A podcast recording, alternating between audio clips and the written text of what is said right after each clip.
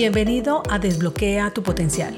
Mi nombre es Andrea Galindo, coach ejecutiva y en este espacio quiero brindarte información de coaching, emprendimiento, crecimiento personal y profesional, liderazgo, herramientas y un poco más para acompañarte a potenciar tus habilidades y llevar tu vida y negocio a otro nivel. Quédate que comenzamos.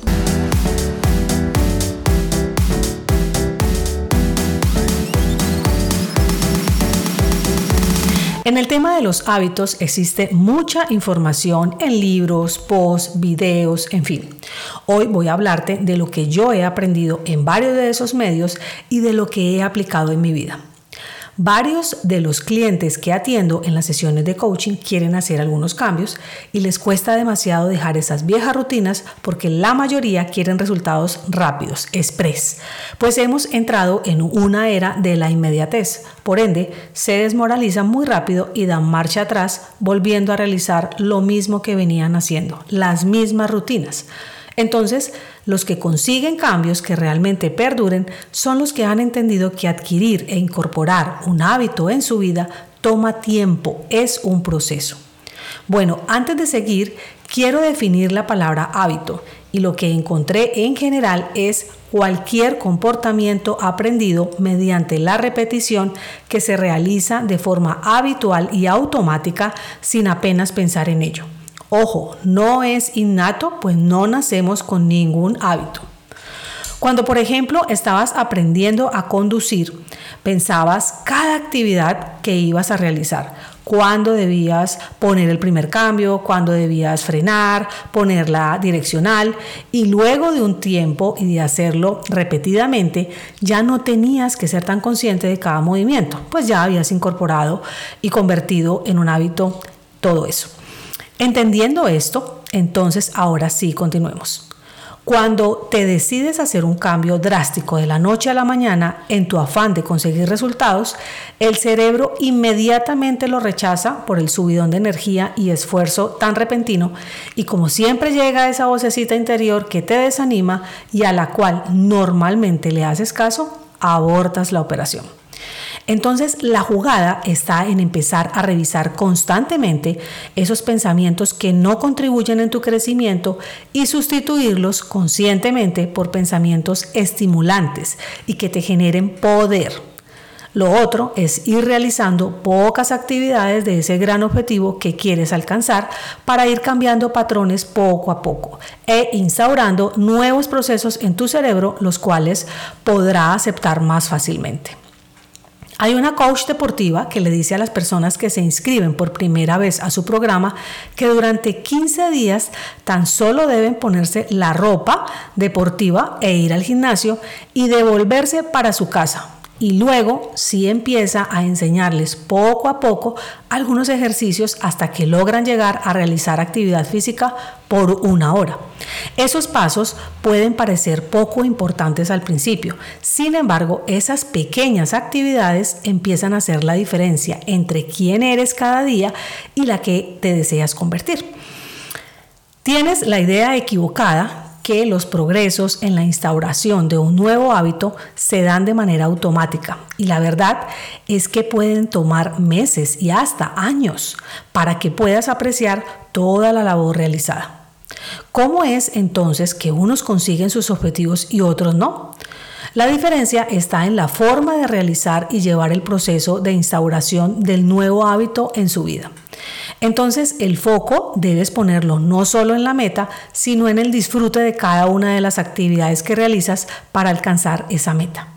Si crees que solo te sentirás bien una vez consigas esa meta final, será muy complejo que realmente llegues, dado que será una tortura el proceso y tendrás altas probabilidades de abandonar.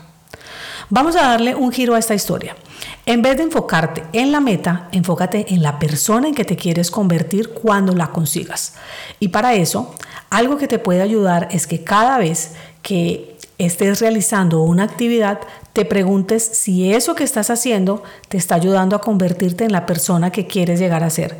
Y podrás elegir aquellas actividades que realmente aportan.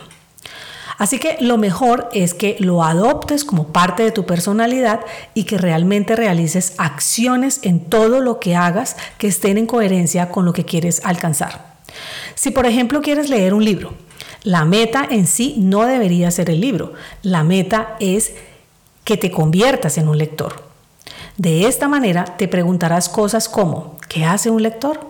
Y van a empezar a salir una serie de actividades que son las que puedes ir incorporando en tu vida para realmente llegar a tener el hábito de la lectura de una manera fácil.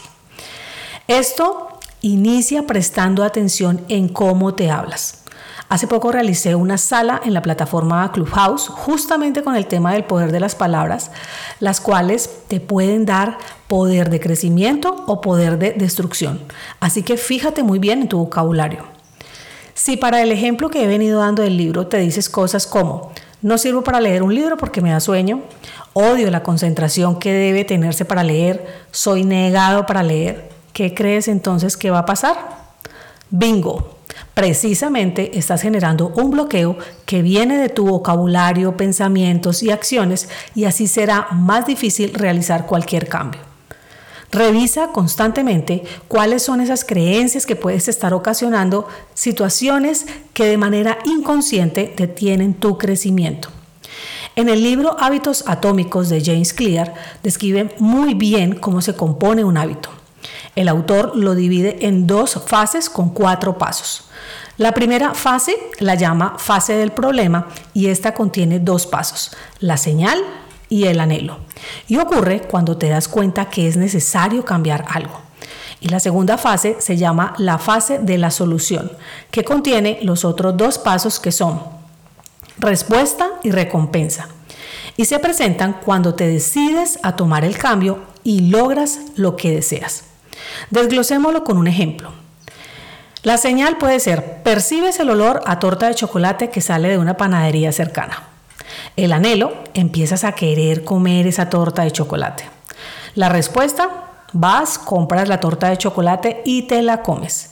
Y la recompensa, satisfaces tu deseo de comer esa torta de chocolate. Espero que hayan quedado claros los pasos de los hábitos con este ejemplo. Te invito a que hoy revises todos los hábitos que tienes y selecciona los que quieres dejar. Escoge uno de ellos para empezar y define con cuál quieres reemplazarlo. Es súper relevante escoger el tiempo y el lugar en el que vas a llevar a cabo el nuevo hábito y hacerlo luego de uno que ya realices. Siguiendo con el ejemplo del libro, revisemos también los pasos de los hábitos. En la normalidad, cada vez que llegas a casa te entran ganas de ver televisión en tu sillón preferido y te dispones a disfrutar de programas que no te aportan y te quedas varias horas viendo la tele. Entonces, la señal es cuando llegas a casa.